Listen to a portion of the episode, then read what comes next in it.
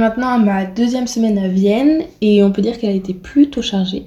Quand je suis rentrée le lundi soir, j'ai trouvé l'appartement dans un état déplorable et j'ai vu Karen qui partait de la cuisine en laissant la cuisine et la salle à manger absolument dégueulasse.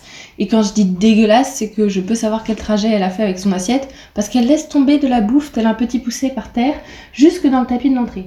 Donc je suis super énervée et quand je la recroise, je lui explique clairement qu'on n'est ni ses parents, ni sa bonne, ni son chien et qu'elle doit passer derrière elle et respecter un minimum les gens avec qui elle vit. Je vous passe les détails, mais de toute façon, elle va pas trop changer parce qu'elle a toujours fait comme ça et que personne ne s'est jamais plaint. Il faut dire aussi que la Karen, elle est assez grande, elle a un peu une tête de bulldog et je sais pourquoi personne ne lui a jamais rien dit parce qu'elle fait tout sauf sympa et qu'elle fait un peu peur. J'ai donc commencé à me renseigner sur la loi autrichienne et les conditions de mon contrat pour savoir s'il m'était possible de quitter la coloc. Là, je vois que le traitement des insectes doit être fait par les colocataires d'après le contrat, mais que la loi autrichienne autorise un locataire à rompre son contrat si l'appartement est insalubre. J'ai donc deux options qui s'offrent à moi. Soit je serre les dents et je tiens trois mois jusqu'à ce que la fameuse Karen parte de l'appartement, mais je dois continuer à vivre avec les cafards et la moisissure. Soit j'arrive à rompre mon contrat en récupérant ma caution de 1000 euros. Ou alors je peux essayer d'arriver à faire plier l'agence pour qu'il me reloge dans un autre appartement. J'envoie donc un mail à l'agence en leur expliquant que nous sommes envahis de cafards et que j'aimerais qu'ils envoient quelqu'un de leur staff pour voir ce qu'on peut faire. Pendant plusieurs jours, j'ai pas eu de réponse et j'ai commencé à comprendre un peu leur mode de fonctionnement. Si vous vous souvenez bien, Mathilde, une pote de mon master qui est dans la même agence que moi, a eu des problèmes d'eau chaude et de chauffage pendant le week-end. Lorsqu'elle et ses colocs ont essayé de contacter l'agence, elles se sont retrouvées sur répondeur et elles ont clairement été ghostées. Il a fallu qu'elles commencent à franchement s'énerver et menacer l'agence pour qu'ils décident d'envoyer quelqu'un le samedi. Bien évidemment, cette personne n'était pas du tout compétente et elle a passé deux heures à regarder des vidéos YouTube en vain. Leur problème n'a finalement été réglé que le lundi et on a toutes bien compris qu'ils les avaient fait patienter trois jours pour ne pas payer plus cher un plombier électricien qui aurait dû venir un week-end. Comme j'ai toujours pas de réponse à mon mail le jeudi et que d'habitude ils me répondent dans les 30 minutes, je commence à comprendre que moi aussi je suis en train de me faire ghoster. J'ai donc envoyé un mail un peu plus virulent en leur demandant quels étaient leurs horaires parce que j'envisageais de passer les voir à l'agence ce soir même. Étonnamment, j'ai eu une réponse presque immédiate me disant qu'il n'y avait pas besoin que je me déplace à l'agence et que je peux leur expliquer le problème par mail. À leur demande, j'envoie des photos et des vidéos de la moisissure et des cafards et je leur dis clairement que je veux récupérer ma caution et quitter l'appartement avant les trois mois de préavis qui sont requis parce qu'ils me louent un appartement qui est insalubre et que c'est pas normal. Là commence la vraie discussion. Ils me proposent alors d'être transférés dans un autre appartement car ils ont plusieurs chambres de libre. J'ai pas très envie de me faire avoir. Je leur dis donc que je peux envisager cette solution si et seulement si l'appartement est dans mon budget, qu'il n'est pas trop loin de mon travail et que je peux le visiter avant de signer quoi que ce soit. J'ai pu regarder plusieurs appartements et j'en ai trouvé un à 10 minutes à pied du Vienna Biocenter, mais qui était plus cher que celui que je loue actuellement. J'arrive à négocier le prix et à faire descendre le loyer de 40 euros avec un emménagement possible dès le 1er mai. L'agence m'envoie également le contact d'un des colocataires pour que nous puissions échanger sur l'état de l'appartement et l'ambiance de la colocation en général. J'ai réussi à l'avoir au téléphone le samedi soir et coup de bol, c'était un Français. Il m'explique qu'il n'y a aucun problème de propreté dans l'appartement, mais que comme chez moi, les murs sont très fins et on entend tout ce qui se passe dans les chambres voisines. Il n'y a pas l'air d'y avoir de tension entre les colocataires et je suis plutôt rassurée. Après avoir raccroché, j'ai envoyé un message à l'agence pour les prévenir que j'acceptais de déménager dans ce nouvel appartement et à l'heure actuelle, j'attends le contrat pour définitivement clôturer cet épisode de l'appartement de l'enfer le mois prochain.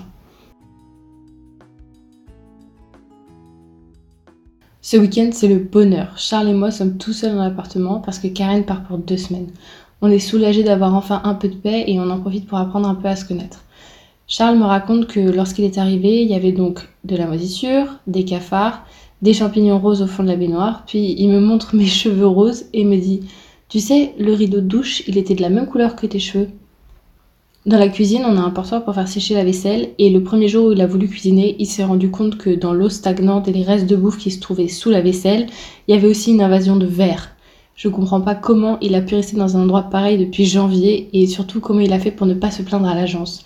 Par contre, je comprends un peu mieux pourquoi il trouvait l'appartement plutôt propre quand je suis arrivée.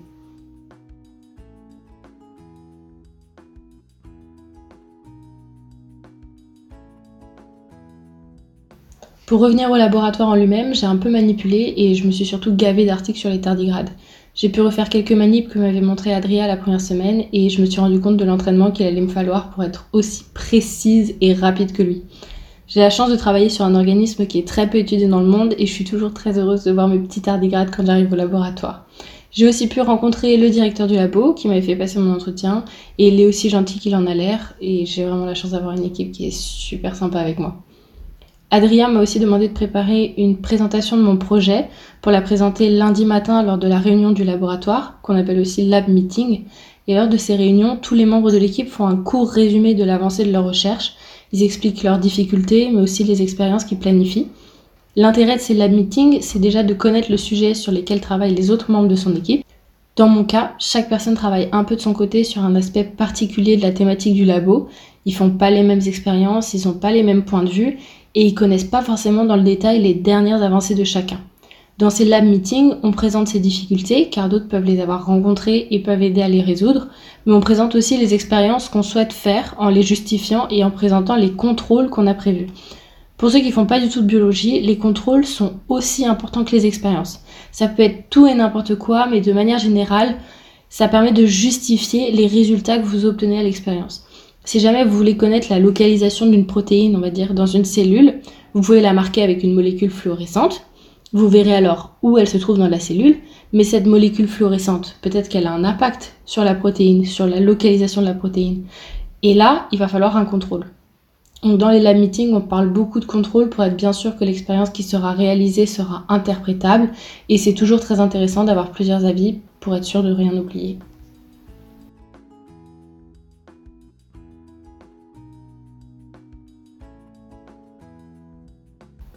Merci à tous d'avoir écouté cet épisode. J'espère pouvoir passer bientôt un peu plus de temps sur la partie purement recherche et purement tardigrade. Et on se retrouve la semaine prochaine pour un nouvel épisode.